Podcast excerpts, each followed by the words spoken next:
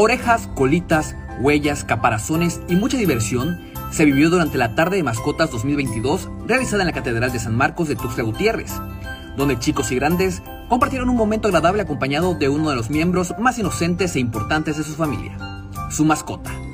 Lo que pasa es que mucha gente desgraciadamente agarran a los animalitos únicamente para diversión cuando no, no es así. Una mascota es adoptarla, es como si fuera, es miembro de la familia prácticamente y se le debe de dar buena educación y buena salud. Por eso es que nosotros tenemos esa actitud de adoptar una mascota para darle una, buen, una buena salud y sobre todo que, que esté bien, bien y no anden vagando por las calles.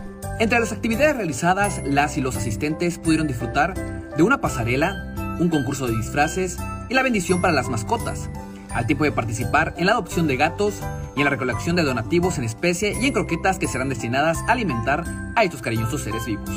El evento del día de hoy, más que nada, se les estuvo cobrando una pequeña cantidad de 30 pesos. Ese es con el afán de comprar croquetas para tanto para perritos como para gatos para apoyar a todos aquellos animalitos que se encuentran vagando por las calles y de esa forma poderles darle una alimentación digna. Este tipo de eventos muestra el lado sensible de la humanidad para con quienes comparten el mundo, valorando y buscando mejores condiciones de vida para estos animalitos, quienes con su sola presencia generan un impacto positivo en la salud física y mental de las personas.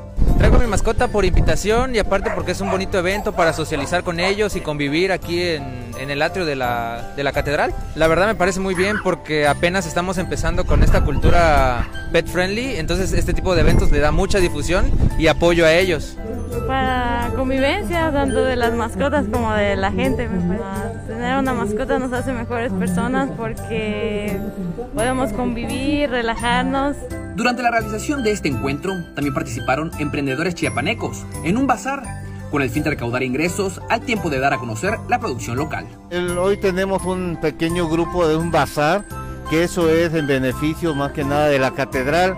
Ese bazar es para darle a conocer a la ciudadanía que vengan a apoyarnos a comprar lo que los chiapanecos producen. También va a haber otro bazar que se le llama Bazar eh, Mercadito Tuzleco. Moisés Sánchez, Alerta Chiapas.